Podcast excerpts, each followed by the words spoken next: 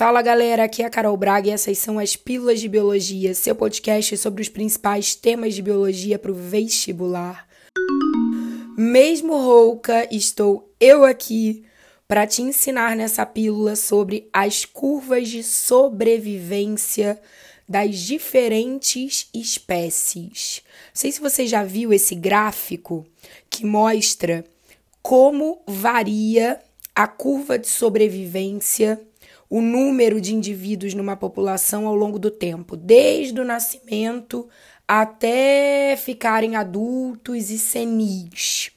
Existem curvas que são mais côncavas e outras curvas que são mais convexas. E ainda tem uma curva que ela parece que vai descendo em uma escada, sabe? Em degraus. Eu vou te explicar exatamente tudo sobre isso. Bom, eu quero te lembrar que essa pílula que você está ouvindo e todas as demais pílulas de biologia disponíveis gratuitamente aqui no Spotify são apoiadas pelo time Foco Medicina Vestibular, o meu time que prepara os melhores vestibulandos de medicina para serem aprovados nas melhores universidades públicas do Brasil. Se você quiser conhecer mais o nosso trabalho e quem sabe vir fazer parte do time Foco em 2023, não deixa de conferir lá no Instagram arroba Foco Medicina Vestibular. Vamos lá agora, galera. Bom, eu vou começar falando sobre a curva 1, que é uma curva que tem um formato bem, bem convexo. Ela tem uma barrigona assim para cima. Essa curva indica uma alta taxa de mortalidade no estágio final da vida. Então, a mortalidade infantil nas primeiras fases de vida das espécies, ela é baixa.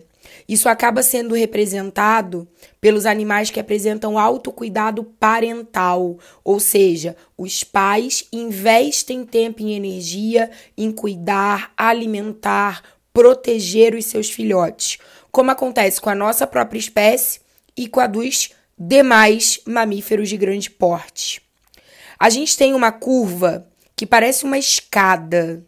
Ela vem descendo em degraus. Essa é a típica curva dos animais que realizam equidise, as mudas, como os artrópodes.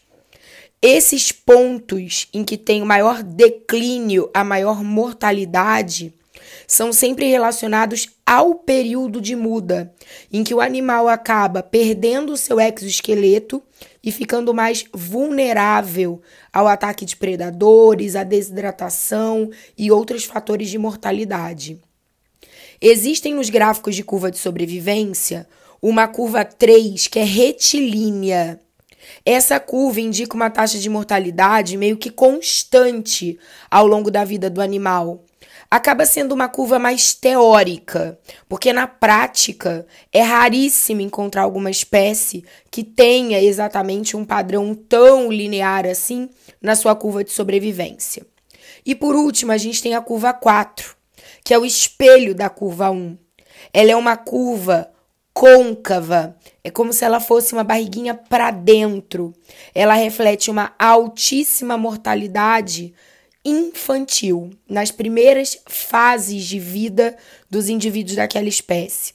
Geralmente, ela representa animais com baixo cuidado parental, geralmente animais de fecundação externa ou até mesmo plantas. Já pararam para pensar de quantas sementes uma planta produz? Lembrando que dentro da semente estão as plantinhas babies a maioria dessas sementes acaba morrendo, sendo comida por animais, não encontrando condições favoráveis de germinação e, portanto, sobrevivência. Tipo, de centenas de sementes que muitas vezes uma planta produz, 5, 10, pouquíssimas sobrevivem.